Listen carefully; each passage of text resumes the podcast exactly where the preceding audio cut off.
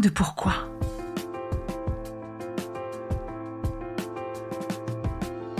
Écoutez bien. Ici, les spécialistes de la résilience, les survivants du cancer, vous raconter leur traversée, leurs chocs, leurs peurs, leurs espoirs et leurs choix face à cette maladie qui les transformera à tout jamais.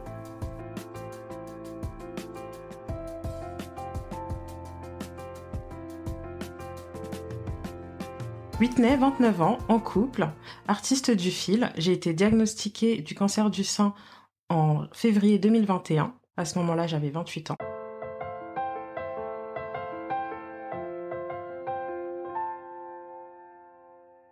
Bonjour Whitney. Bonjour Magali. Merci d'être venue jusqu'à moi. Je suis ravie de t'accueillir à la maison. Merci. Moi aussi, je suis heureuse d'être là et de pouvoir témoigner. Ma première question, évidemment, c'est comment est-ce que tu vas aujourd'hui? Je vais super bien. C'est bientôt mon anniversaire. Je suis à l'aube de mes 30 ans. Je suis juste hyper contente. c'est lundi, je crois, j'ai vu. Hein c'est ça, exactement. Donc ça veut dire que là, tu arrives dans un week-end de fête. Tout à fait. Je commence dès ce soir. yes.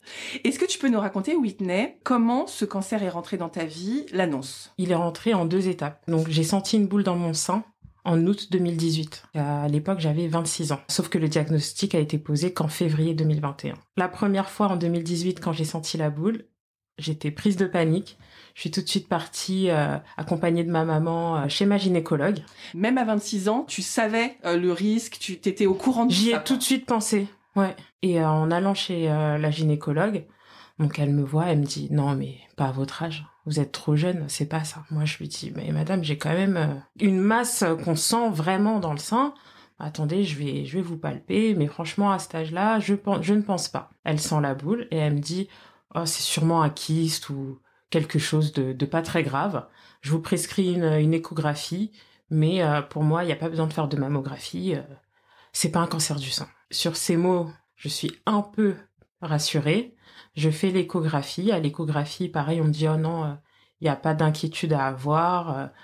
c'est sûrement quelque chose d'hormonal, mais la masse peut peut très bien disparaître. Donc on m'a prescrit euh, une pilule ainsi qu'une euh, une pommade en me disant ne vous inquiétez pas. Donc là, ben moi, c'est ce que j'ai fait quoi. Je me suis dit c'est bon, euh, Whitney, euh, ça sert à rien de partir trop loin.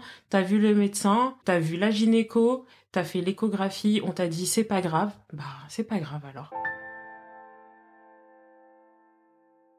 J'ai continué à vivre avec cette masse que je sentais toujours hein, et qui des fois prenait plus de place, des fois rétrécissait.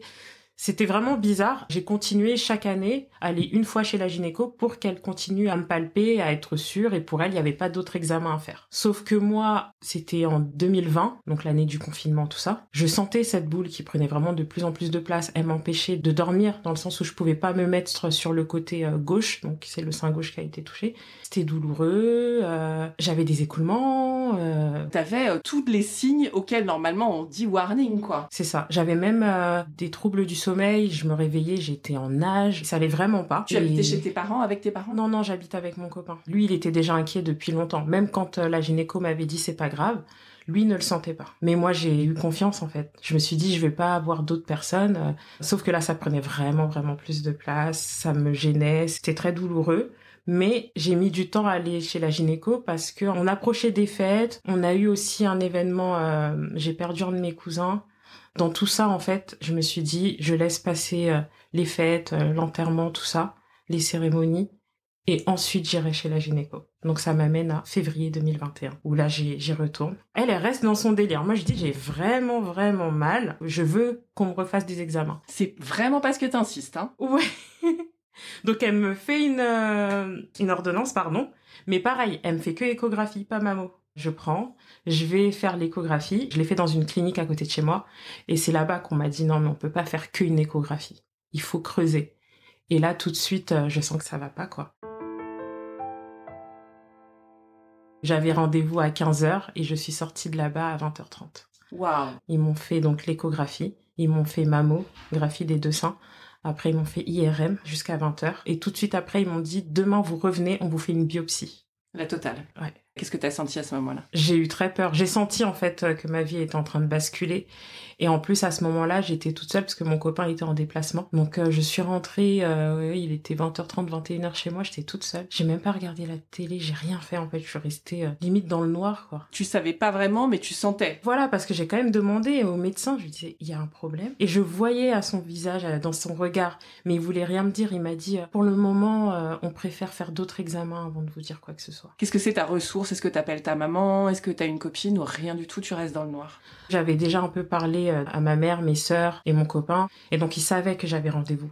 Donc, en gros, tout le monde m'a appelé en se disant, mais c'est bizarre, euh, Whitney, elle est pas encore, euh, on n'a pas encore de nouvelles d'elle. il fait nuit. Donc, en fait, je les ai eus au téléphone. Ma mère qui me dit, déjà, c'est une bonne chose qu'ils aient poussé les examens. Faut pas que tu t'inquiètes. on ne sait jamais. Soyons reconnaissants qu'on ait poussé les, les examens, mais ça se trouve, tu verras, c'est rien. Mon copain, par contre, ah ouais, je le sens pas. Et en fait, sa mère est, infirmière. Il me dit, envoie-moi une photo du premier compte rendu. Sa mère, elle le lit. Et en fait, il y avait écrit euh, la fameuse annotation euh, ACR6. Donc euh, là, c'était clair, en fait. Voilà, sauf que moi, en fait, je connaissais pas ce, ce langage-là et je voulais pas regarder sur Internet à ce moment-là. Mais elle, quand elle l'a lu, j'ai compris tout en me disant, on sait jamais. On sait jamais. on essaye toujours d'avoir espoir, même si je pense qu'au fond de nous, on le sait quoi. Oui, Quand est-ce que tu l'apprends euh, sur par la bouche de ton médecin, je pense? Euh, Le lendemain, je repars pour la biopsie. Ensuite, on me dit il faut attendre une semaine, le temps qu'on ait les résultats et qu'on puisse vous en dire plus. Et c'est le 10 février où on me dit euh, c'est bien une tumeur, vous avez un cancer du sein. Tout s'arrête. Je pense tout de suite au, protocole. Qu'est-ce qu'on va faire? Est-ce qu'on m'opère? Quelle chimio je vais avoir? Je pense à la perte de cheveux. Tout se bouscule. Et surtout, j'étais pressée en fait qu'on m'enlève cette tumeur. Je me suis dit, donc depuis 2018, j'ai ça en moi. Je veux qu'on me l'enlève. À ce moment-là, donc c'est toujours à la clinique à côté de chez moi. Je demande quel sera le protocole et euh, l'oncologue me dit bon pour l'instant euh, il faut que j'en parle avec euh, avec mes confrères et je lui demande, est-ce qu'il y aura une opération? Il me dit non, pas tout de suite. Alors que toi, tu avais presque envie, en fait. C'est ça. moi, je suis un peu choquée. Et en fait, euh, heureusement qu'à ce rendez-vous-là, bah, j'ai été accompagnée de mon copain. Parce qu'il faut savoir qu'on était encore en confinement, on n'avait pas le droit d'être accompagné. Mais j'avais insisté. Donc, j'avais une dérogation pour qu'il puisse être avec moi. Il parle à mon collègue, il dit, euh, on est d'accord que si elle veut, elle peut prendre son dossier et changer euh, d'endroit. Et il lui dit, oui, oui, bien sûr, mais bon, vous savez, euh, on soigne tous pareil. Hein, euh, la chimio qu'elle prendra ici, ce sera pareil que si elle la prend à Gustave Roussy, par exemple. On rentre, il appelle l'Institut Curie, il me prend un rendez-vous et franchement, je l'en remercie. Arrivé à l'Institut Curie, pour eux, c'était opération tout de suite. C'était pas le même protocole. C'était pas du tout le même protocole. Je me suis sentie plus en confiance, en fait. Pour moi, l'idée de garder euh, euh, ce sein euh, malade après déjà trois ans presque, c'était trop, je voulais pas. C'est-à-dire quand on lève carrément ton sein en totalité, finalement, tu en avais envie quoi de ça. Oui. Moi, c'était pareil. ouais, ouais, ouais. C'était, il y avait même pas de truc que j'allais le regretter ou pas. Oui, non, moi je voulais que ça parte. Ça fait trop peur. C'est ça.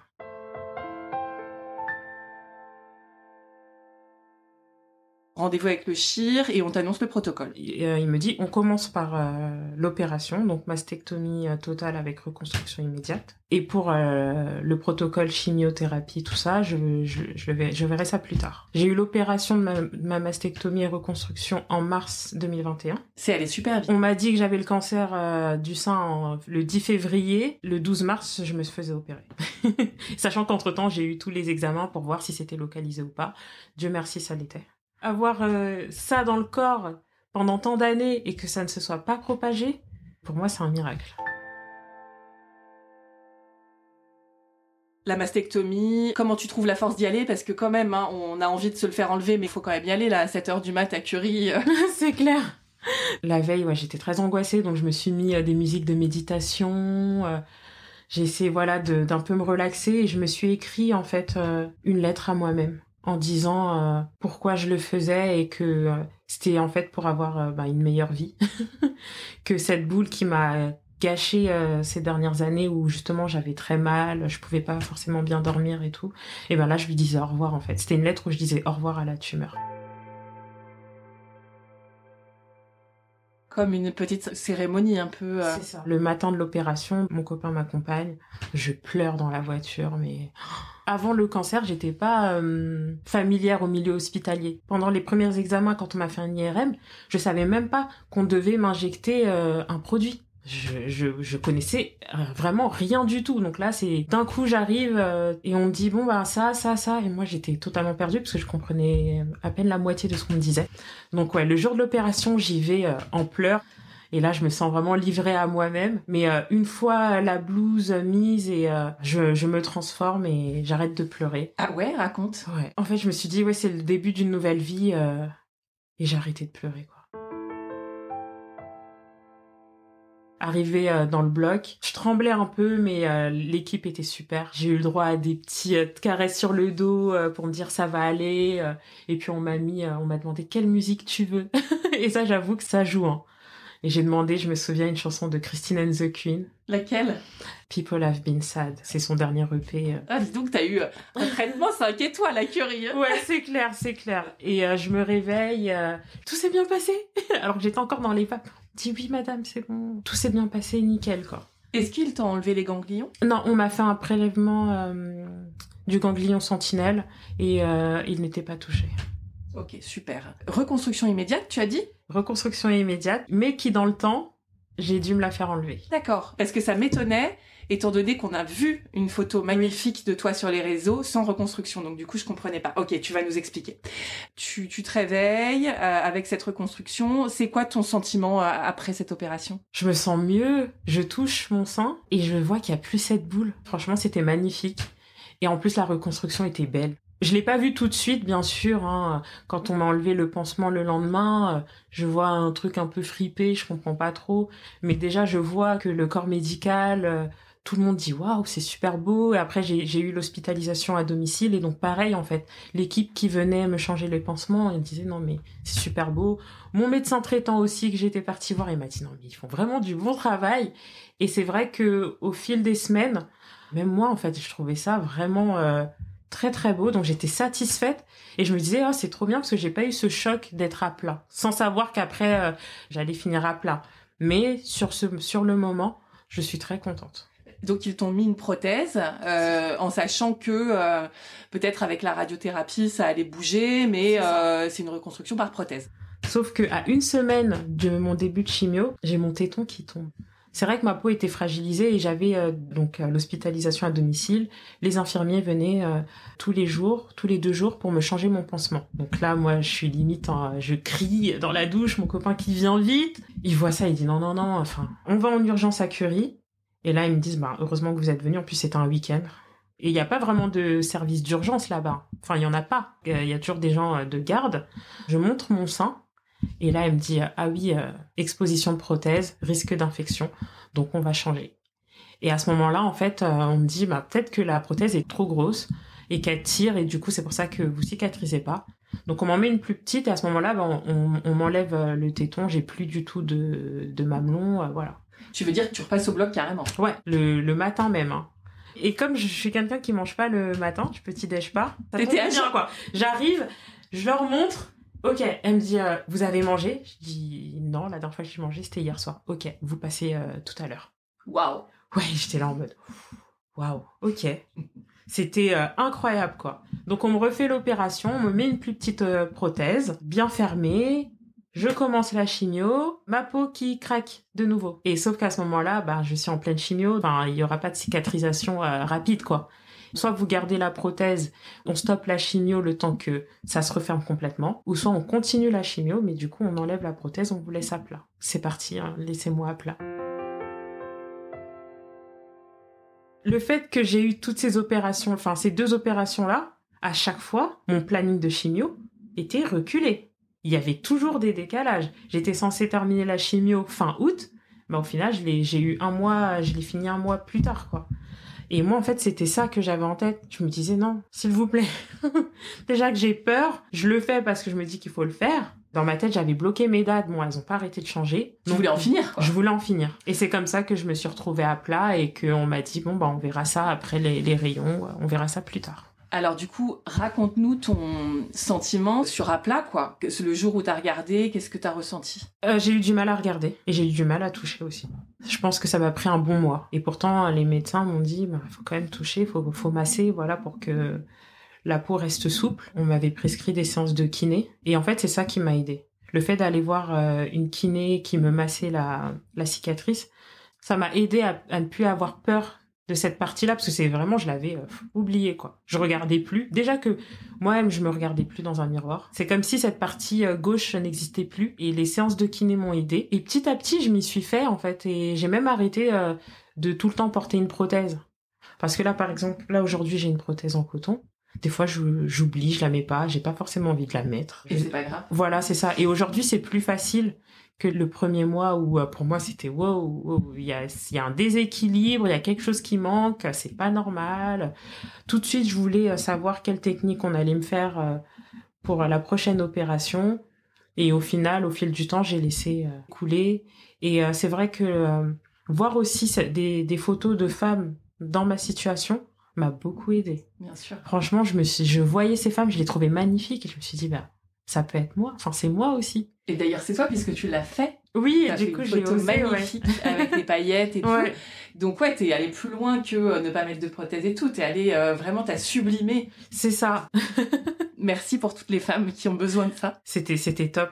Et c'était une en discussion avec du coup cette amie euh, make-up artiste. Et je lui disais, mais t'imagines faire du body painting, j'adorerais quoi. Ça m'aiderait aussi à voir ma mastectomie différemment. Et elle m'a pris au mot et on l'a fait et c'était génial. Avant ça, je n'osais pas, enfin, j'étais à l'aise, mais je je montrais pas de photos de moi comme ça. Et le fait d'avoir fait ce, maquillage-là, d'avoir sublimé justement cette cicatrice comme ça, je me suis dit, mais il faut que je le montre, je peux pas garder ça pour moi. Et, euh, et oui, j'espère que ça aide et que voilà, que c'est pour donner confiance et se dire qu'on existe en fait. Tu veux une reconstruction ou tu veux rester comme ça? Qu'est-ce que tu souhaites faire? Je, veux une reconstruction. Je sais que j'ai douté pendant les traitements parce que j'étais un peu voilà traumatisée. Le fait de passer au bloc, c'est quand même euh, pas rien. Sauf que plus j'avance et plus euh, en fait j'ai quand même envie de faire la reconstruction. Donc c'est en projet. Euh, je vois le chirurgien cet été pour effectivement parler des différentes techniques possibles et voir comment faire parce que ben la la première fois, c'était tellement joli, j'ai envie voilà de retenter. À ce moment-là, je me dis, bah, on m'a enlevé la tumeur, pourquoi faire la chimio En plus, on dit que les, ganglions, il y a rien. On m'a enlevé la, tumeur. Mais je vais bien, en fait. Je suis plus malade. Et c'est là où, ça devient difficile. Parce que là, j'ai enfin mon rendez-vous avec euh, l'oncologue qui va me, donc, me détailler le protocole. Et je vois déjà que la pose du pack est déjà programmée que ma première chimio est déjà programmée. Non mais attendez, peut-être que j'en ai pas besoin. Tu lui as demandé ça? J'ai eu du mal à comprendre, oui. Et il m'a expliqué, il m'a dit qu'au final, euh, c'est oui, c'était un traitement euh, en prévention parce que ben ma peau, elle a quand même été en contact avec ces cellules cancéreuses et que ça, des fois, ben c'est pas visible en fait, malgré l'IRM, le PET scan, euh, voilà et que il fallait quand même que je passe par là. T'es jeune, t'as pas de ganglion touché, euh, la tumeur est enlevée. Comment t'as réussi à trouver la force pour te dire euh, faut que j'y aille, j'y vais? C'est mon entourage, je pense même sans le savoir. C'est eux en fait, en commençant par mon copain et après euh, ma mère, mes sœurs, mon frère, mes amis que je considère comme la famille. Est-ce que t'as senti dans leurs discussions, dans ce qu'ils te donnaient, que euh, c'était important? Oui, que c'était un passage obligé, quoi, qu'il fallait que je le fasse. Et donc j'y suis allée. Et aussi, je lisais, je cherchais, j'essayais de comprendre parce que je me disais, mais pour moi, ça avait limite plus, plus de sens. Et puis, à force de lire, euh, je me suis dit, oui, non, il faut quand même que tu le fasses parce que si jamais ça revient, tu vas le regretter. T'as un protocole un petit peu classique, cancer du sein, 4 grosses et 12, et 12 euh, c'est ça. Comment ça se passe? Alors les quatre euh, AC, elles m'ont terrassée. Ma première chimio, j'y vais la boule au ventre.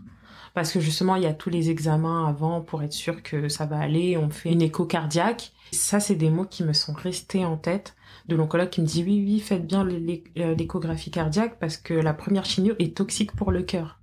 Alors moi, j'entends ça. Dans ma tête, je me dis, bah, je vais mourir. Ma première chimio, donc j'y vais, salle de shoot, on était trois.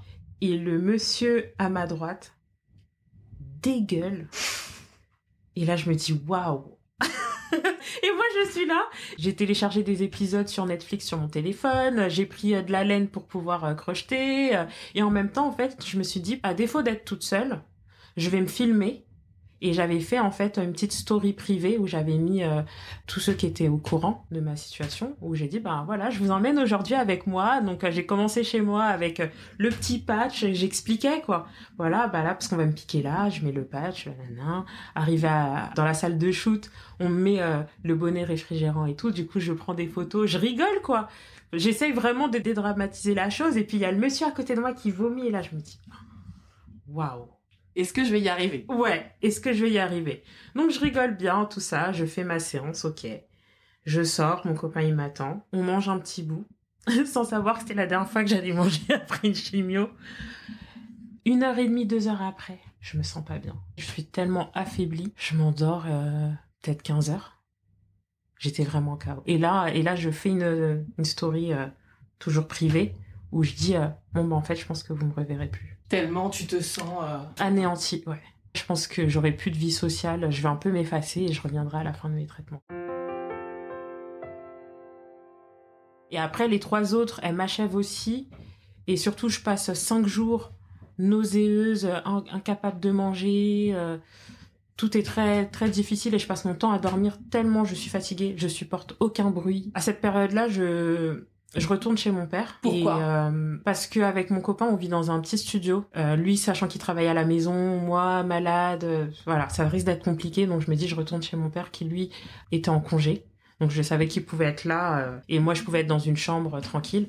Et je passe vraiment mon temps à dormir. Donc il y a des il y a des semaines après ma chimio où ils me voient pas pendant deux trois jours. Ils viennent juste vérifier si je vais bien.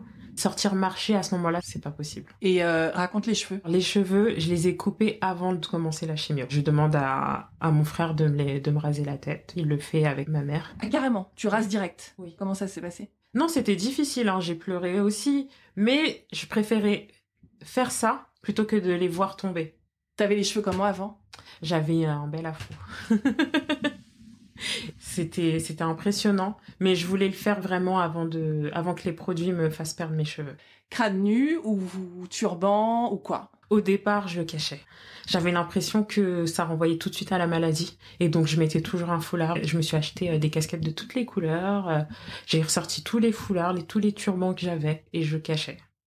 Et il y a eu un moment où t'as arrêté? Ouais.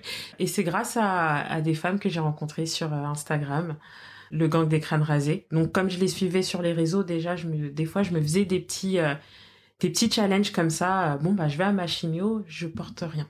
Je suis pas la seule à pas avoir de cheveux. Pourquoi on se cache tous, même à l'hôpital, quoi? Donc à l'hôpital, j'arrivais à, à me montrer le crâne chauve. Au bout de deux mois, j'ai arrêté de cacher mon crâne. Est-ce que t'as ressenti justement une sorte de force à faire ça? Oui, je me suis sentie libre, je me suis sentie euh, forte. euh, et j'étais fière de moi, en fait, de me dire, bah oui, arrête de te cacher, quoi. Tu vis déjà quelque chose de difficile, si, si en plus de ça, tu dois te cacher, non, c'est pas possible. T'as dit que t'étais partie de chez toi. euh, Est-ce que t'avais, un, par rapport à ton copain, justement, un sentiment de... T'avais pas envie de montrer ce côté un peu fragile, vulnérable, euh, malade, quoi, affaibli ou Comment ça s'est passé dans ta tête pour toi, ça? J'avais pas envie, et c'est ridicule, hein, je sais que lui, ça l'énerve quand je dis ça, mais j'avais pas envie d'être un poids, qui me voie euh, affaiblie. euh. Et au final, euh, j'ai fait les deux mois chez mon père, mais après, je suis retournée chez moi avec lui. Est-ce que vous arriviez, ou vous arrivez toujours, à, à parler de la maladie, à communiquer dessus euh, Oui, oui, oui, il est très à l'écoute, euh, il communique toujours. Et en fait, pour l'histoire, il a vécu un cancer euh, quand il était enfant. D'accord, c'est pour ça que il te disait je le sens pas, je le sens Mhm. pas. euh, Oui, parce que lui, il a déjà connu ça à, à l'âge de 12 ans. Il a déjà eu de la chimio, donc il sait ce que c'est. Il sait ce que ça entraîne, euh, voilà. Donc, euh, dans notre malheur, euh, c'était quelque chose... euh, Presque qui vous rassemblait un peu, quoi. Voilà, c'est ça, totalement. Les AC se terminent, j'ai deux semaines euh, de pause et tout le monde me dit euh, ah mais les taxols t'inquiète pas, tu vas voir c'est cool, tu vas revivre, tu vas pouvoir sortir, voilà. Enfin, je fais les premières et je me dis ah ouais c'est cool. je me sens vraiment mieux. Enfin, je suis toujours fatiguée et tout, mais c'est pas pareil. J'ai plus de nausées, euh, j'ai pas des gros aftes. Mais au bout de la cinquième, au bout de la sixième, j'en ai marre. Parce que je commence à avoir de la neuropathie, euh, mains et pieds. Donc même marcher, au bout de 30 minutes, euh, j'en peux plus. Je suis fatiguée, la cortisone me fait gonfler. Et puis le taxol aussi, moi, me donnait très faim. Les kilos que j'avais perdus les premiers mois, ah, je les ai vite repris euh, pendant le taxol. C'est plus léger, mais sur la longueur, euh, j'ai quand même fait les 12. Hein. Pourtant, j'ai essayé de voir si on pouvait pas arrêter plus tôt. T'as essayé de négocier Voilà. une ou deux en moins, mais non. voilà. Mais non. c'est pas leur genre. hein. Euh, ouais, c'est comme une sorte de marathon un peu en fait. C'est moins dans l'intensité, mais c'est plus sur la longueur qu'on s'épuise en fait. C'est ça. Mm. Et j'en avais marre. En plus, comme c'était euh, toutes les semaines, j'en pouvais plus. Je faisais un décompte. Et je m'amusais à envoyer des photos, à me prendre en photo avec euh, les fameux... bah, là, c'était chaussons main-pied. Je disais, plus que 6, plus que 5, plus que 4. Comme les prisonniers un peu. C'est ça. c'est compliqué de manger, c'est compliqué de bouger. Est-ce que tu as changé un truc dans ton alimentation ou dans euh, ton hygiène de vie, de comment tu bouges et tout euh, pour supporter tout ça ou... J'avoue que je continue à m'écouter. Enfin, après, j'ai pas, j'ai jamais euh, été très junk food ou quoi. Mais euh, je m'en empêche pas, quoi. Je me l'interdis pas. Par contre, avant, je faisais beaucoup de sport. Pendant les, les chimios, euh, j'avoue que je pouvais pas. Mais voilà, je, je, je sortais quand même marcher. Dernièrement, j'ai commencé le yoga aussi. Et c'est vrai que ça aide beaucoup. Je fais aussi de la gym adaptée. Même si le sport me manque, je pourrais pas refaire euh, comme ce que je faisais avant, quoi. Est-ce que tu as fêté la fin de la chimio? Oui, je l'ai fêté. Comment t'as fait? Alors c'était super parce que donc ma chimiothérapie s'est terminée le 28 euh, septembre et je l'ai fêté le week-end. Et en fait, euh, j'ai eu la chance de participer au défilé euh, qui a été organisé par Ruban Rose sous la Tour Eiffel le samedi 1er octobre. Donc en fait, c'est comme ça que j'ai fêté ma fin de chimiothérapie quoi. Donc j'ai défilé sous la Tour Eiffel et après euh, avec les amis, on est parti euh, boire un verre euh, dans un bar et danser toute la nuit et c'était super. Super. C'était vraiment bien. C'était là où vous étiez habillés en rose et tout. sous Oui, la avec le, le ruban, le gros nœud, on aurait dit des cadeaux. et c'était top comme expérience. Et de me dire finir les, les chimios sur cette note, je l'aurais jamais imaginé, quoi. Il reste la radiothérapie. Bizarrement, euh, au moment de- des rayons, j'ai du mal à le dire, mais c'est vrai que ça a quand même été difficile pour moi. Psychologiquement, je pense le fait d'y aller tous les jours. Déjà, quand j'y suis allée la- les premières fois juste pour qu'on me fasse euh, les marquages au tatouage, déjà ça, j'avoue que c'était un peu particulier. Et ensuite, euh, ma première séance, et qu'à la fin, elle me dise euh, à demain. Et ça, comme ça, du lundi au vendredi. Bah déjà, c'est fatigant, hein, les allers-retours pour même pas cinq minutes euh, sous la machine. Et je pense que mon après-cancer a commencé à ce moment-là. Parce que je me suis dit, bon bah ça y est, j'ai fini les chimios. Les rayons, j'ai eu que 15 séances, donc c'était sur trois semaines, donc je trouve que c'est assez court comparé à d'autres personnes. J'avais les cheveux qui commençaient à revenir, tout ça, donc je me suis dit, voilà, j'approche de la fin. J'avais rêvé de cette fin en me disant, dès que c'est fini, ça y est, je reprends ma vie comme avant. Et sauf que pendant les rayons, j'étais en train de me rendre compte que non, Et j'étais triste parce que ben j'arrivais pas à comprendre pourquoi j'étais pas contente. Je pensais vraiment qu'arrivé à la fin de ces gros traitements, j'allais être heureuse. Et c'était pas du tout le cas en fait. Pourquoi? Parce que ça avait un sentiment justement euh, d'être différente. Je me sentais comme une personne qui revient de, de guerre en fait. Je suis plus la même. Et en même temps, je ne sais pas qui je suis. Je ne sais pas qui est la nouvelle Whitney. Et donc j'étais triste et je rentrais de rayon et je, je pouvais passer une soirée à pleurer quoi. Je comprenais pas et que à côté, c'est vrai qu'il y avait certaines personnes qui me disaient "Ah mais c'est trop bien, t'as fait le plus gros, ça y est, c'est fini, maintenant c'est bon, tu vas pouvoir reprendre ta vie, un rythme normal." Et moi dans ma tête, c'était "Bah non, Déjà, c'est quoi un rythme normal? De deux, non, je ne suis plus comme avant, je ne suis plus la même. Et j'étais en train de réaliser, en fait, tout ce que j'avais vécu. Et c'était comme une grosse gifle, en fait. J'ai eu peur, en fait, de la suite. À la fin des rayons, les rendez-vous à l'hôpital, c'est. Donc on passe de les chimios une fois toutes les deux semaines, ensuite chimio une fois par semaine, ensuite rayon du lundi au vendredi à plus rien. Et ça, c'est pour moi, ça a été euh, très difficile D'être lâché en fait. d'être lâchée, je me suis sentie seule. J'ai trouvé ça violent. La peur, elle est euh, vraiment très présente dans le cancer. Tu parles de la peur de la suite. On n'a pas parlé de la peur de mourir. La peur de mourir, je l'ai beaucoup ressentie euh, au début, c'est-à-dire à, l'annonce, pendant l'opération et euh, les chimios, surtout les premières. Après, ça s'est éloigné. C'était pas vraiment la, la peur de la mort telle qu'elle, plus la peur de la récidive avant de penser à la mort. Pour moi, ce serait recommencer et repasser par la chimio chose que je, n'espère vraiment pas. Donc oui, c'est plus dans cet ordre-là. Là, c'est vraiment tôt après tes traitements, mais comme t'expliquais que euh, cette aventure euh, hyper difficile, justement, tu disais que ça avait euh, tout changé. Est-ce que tu réussis à mettre un sens? C'est la question du podcast, mm. c'est le pourquoi en deux mots. Est-ce que tu as déjà répondu à ça, cette question? Pas encore, mais je pense qu'elle est en construction, que je suis en construction. C'est des questions que je me pose et pour l'instant, bah, je l'explore euh, à travers euh, des projets artistiques en fait. C'est ce qui me fait du bien, c'est ce qui me fait me sentir euh, en vie, que ce soit mes projets personnels par rapport au crochet, participer à une exposition comme j'ai pu le faire au mois de mars, ou poser derrière un objectif pour le projet Maquille mon crâne de mon amie Fanny, ou là hier j'ai eu la chance de faire modèle photo pour euh, une marque de maillot de bain pour les femmes qui ont eu une mastectomie. Je me plais à faire ça, quoi. Tu te plais à transformer un peu ton expérience euh, par euh, le biais artistique, c'est ça, ça, On te connaît sur Insta comme un peu la reine du crochet. Raconte-nous. J'ai appris par hasard, voilà, un soir d'été, euh, c'est ma, belle-mère euh, qui en faisait et euh, je lui ai dit ah tu peux m'apprendre sans même savoir qu'il y avait une différence entre le crochet et le tricot, c'est pour dire. Hein. Parce que donc elle m'a acheté le lendemain le matériel pour le faire et donc elle me tend le crochet, je me dis mais il manque pas un autre crochet? Enfin, en fait, moi, je pensais aux baguettes du tricot, alors que pas du tout. Elle m'apprend et à partir de ce moment-là, j'ai jamais, plus jamais lâché le crochet, quoi. Et c'est vrai que pendant euh, la maladie, bah, ça m'a énormément aidé parce que même pendant les, les périodes de chimio euh, assez qui me terrassaient, les jours où je me sentais à peu près bien, même si je sortais pas, j'avais mon crochet euh, et ma laine dans les mains. Et c'est ce que je faisais, que ce soit chez moi, que ce soit à l'hôpital pendant mes séances de chimio.